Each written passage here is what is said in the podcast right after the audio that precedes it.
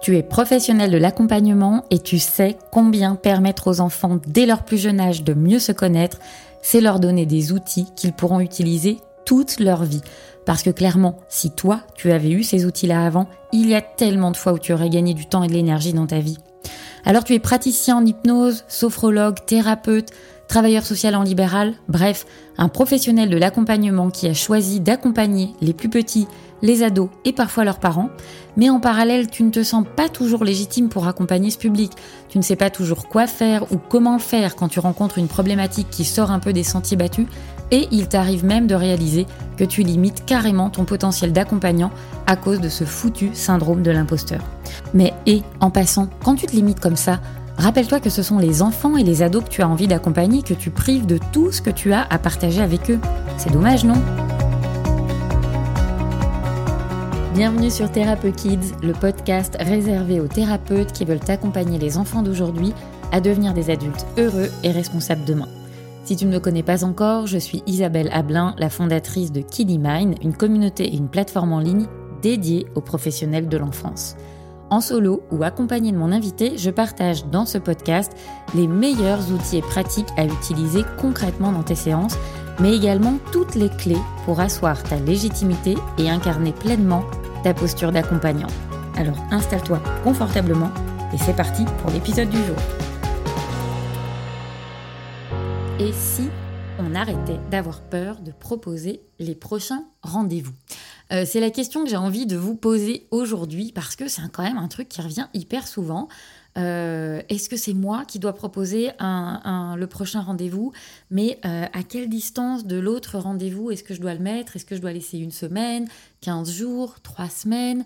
Comment est-ce que on va savoir que c'est terminé? Mais est-ce que si je propose un autre rendez-vous, ça va pas suggérer que ce qu'on a fait là dans cette séance, bah ça n'a pas marché? Comment je me dépatouille avec ça C'est des questions qui reviennent hyper souvent. Et donc, je me suis dit que c'était euh, chouette que je puisse vous faire un épisode là-dessus. Ce sera un épisode, je pense, assez court, euh, parce que l'idée, c'est pas de philosopher là-dessus pendant 107 ans, mais juste de remettre le focus euh, sur finalement qui est-ce qui accompagne? Qui est-ce qui a le lead dans vos accompagnements? Bah, C'est le thérapeute, c'est l'accompagnant, c'est le professionnel qui pose son cadre. Et donc ça, je trouve que c'est important déjà de se le remettre en tête. Ça ne veut pas dire que la personne qu'on accompagne va pas avoir sa part de responsabilité là-dedans. Et ça, c'est vraiment euh, quelque chose qui va être tissé entre le praticien et l'enfant ou l'adolescent, les parents qui sont accompagnés et de voir ce qui euh, est le plus pertinent à un moment donné. Mais concrètement, c'est important de garder en tête que le cadre de départ, le cadre d'accompagnement, c'est vous qui allait le poser. Et donc déjà, ce qui peut être chouette, c'est de se dire, tiens, ok, je démarre par accompagner cet enfant et sa famille.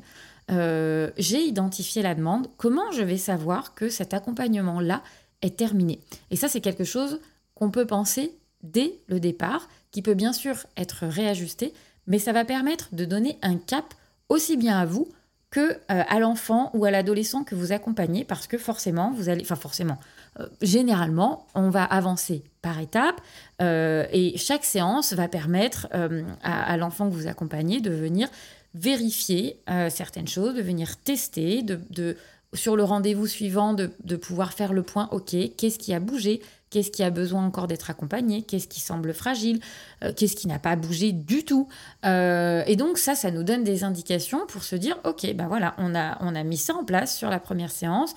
Voilà comment ça s'est déployé dans le quotidien de cet enfant ou de cet adolescent et de sa famille. Euh, on se revoit sur une deuxième séance. Où est-ce qu'on en est On avance, etc. Ça, c'est un truc que j'ai déjà développé dans l'épisode sur que faire après trois séances, je crois. Mais voilà, l'idée, c'est déjà, dès le départ, de se demander comment on va savoir que c'est terminé. Euh, souvent, il y a cette question qui vient de, bah oui, mais si je repose un rendez-vous d'emblée, euh, est-ce que ça ne veut pas dire que ce que j'ai fait, ça n'a servi à rien? Alors, je comprends complètement qu'on se pose cette question. Je me la suis posée aussi plein de fois. Et puis, à un moment donné, je me suis dit, non, mais stop. En fait, si moi, j'ai peur que le message que j'envoie, c'est celui-ci, bah, le message que ça va envoyer, ça sera celui-là.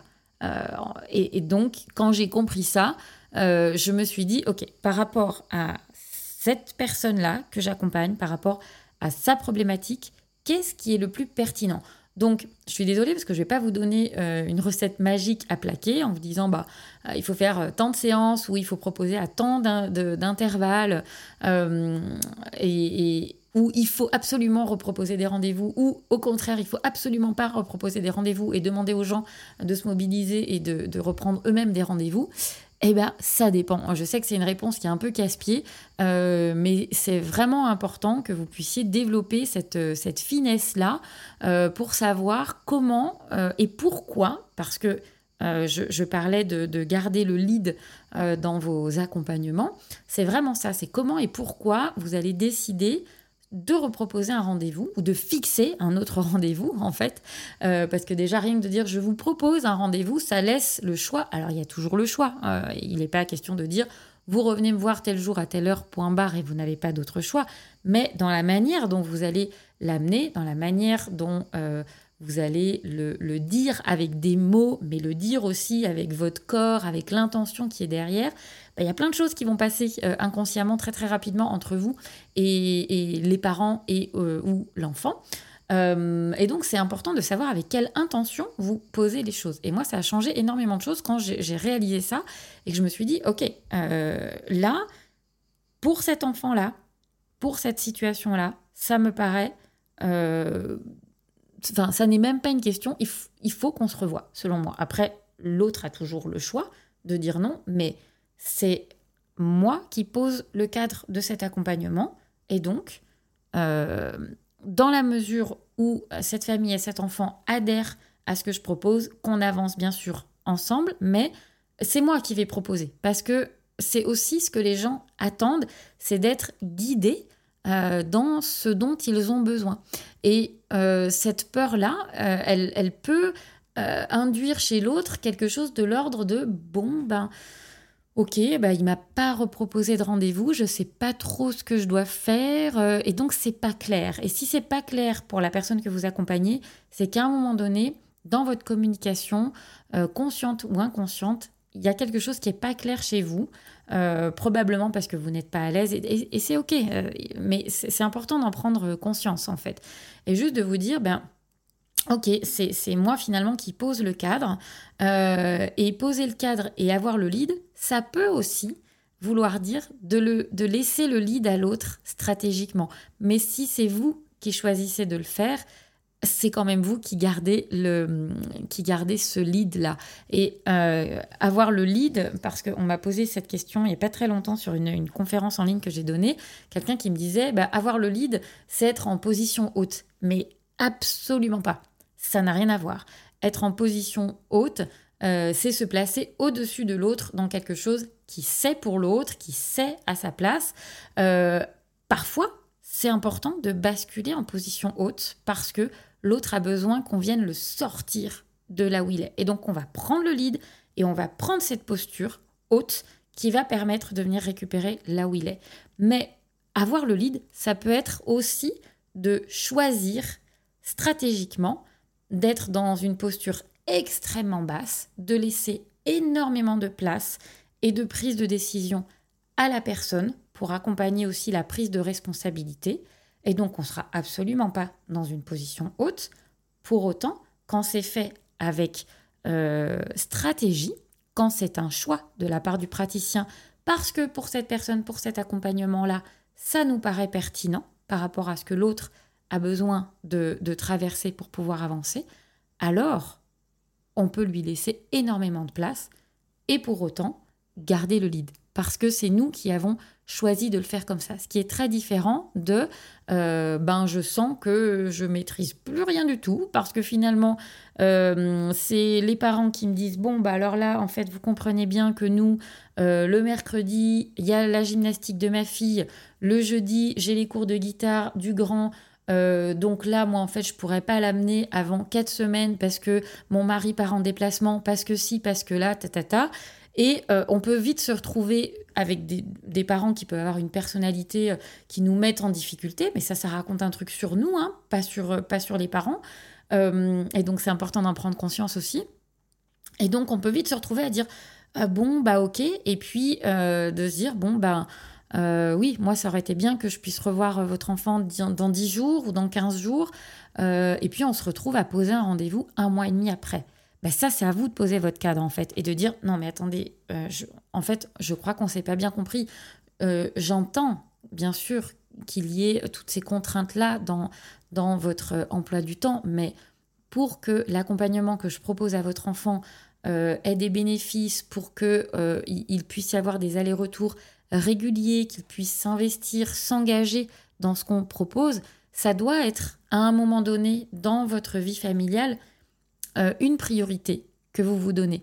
Et j'entends complètement que ce soit pas le bon timing pour vous, mais du coup, je ne vais pas accompagner votre enfant. Bien sûr qu'on prend ce risque-là, hein, mais c'est aussi poser les choses vis-à-vis des parents et de dire, bah voilà, euh, à un moment donné, c'est soit vous arrivez à faire la place qui est nécessaire en fonction du cadre d'accompagnement qui me paraît euh, pertinent pour que quelque chose avance pour votre enfant, mais euh, je, ne peux pas, moi, être la dernière roue du carrosse et prendre les miettes de votre emploi du temps. alors, on le dit comme ça, on le dit pas comme ça, tout dépend de la relation qu'on a avec le parent, mais vous avez, vous avez compris l'idée. Et donc, c'est vraiment euh, fondamental que euh, vous puissiez poser euh, votre, votre cadre et que vous n'ayez pas peur de pouvoir proposer un autre rendez-vous et de savoir à quelle distance du premier rendez-vous vous allez le poser, avec bien sûr toute la flexibilité qui peut être attendue. bah ok, du coup on va se revoir dans 10 jours. ce qu'on peut faire, et ça moi c'est un truc que je fais souvent quand je me dis Bon, voilà, je sens que ça serait bien qu'on se revoie dans 10 jours, mais en même temps, je voudrais pas que ça vienne bloquer quelque chose ou empêcher quelque chose. Euh, et donc, on peut tout à fait dire, bah voilà, on, repose un rendez-vous dans 10 jours, mais euh, d'ici 7-8 jours, euh, ben voilà, vous faites le point sur tel et tel et tel truc. On dit à l'enfant, bah voilà, par exemple, lundi prochain, tu fais un petit bilan par rapport à ça, par, rapport à ce que vous avez travaillé en séance. Et puis vous voyez si c'est utile ou pas qu'on se revoie euh, de manière aussi rapprochée, ou est-ce que c'est plus intéressant qu'on décale la séance.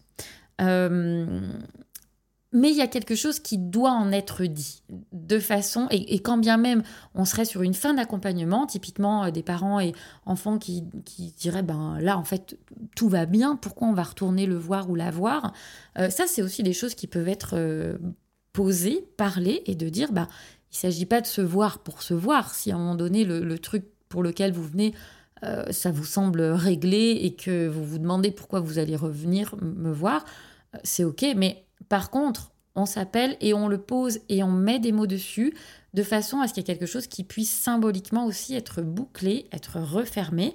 Euh, moi, j'aime bien qu'il y ait une séance bilan qui, puisse terminer l'accompagnement, mais c'est pas toujours le cas. Et, et bah tant pis. Euh, et quand c'est pas le cas, bah c'est chouette qu'il y ait au moins quelque chose qui puisse être posé.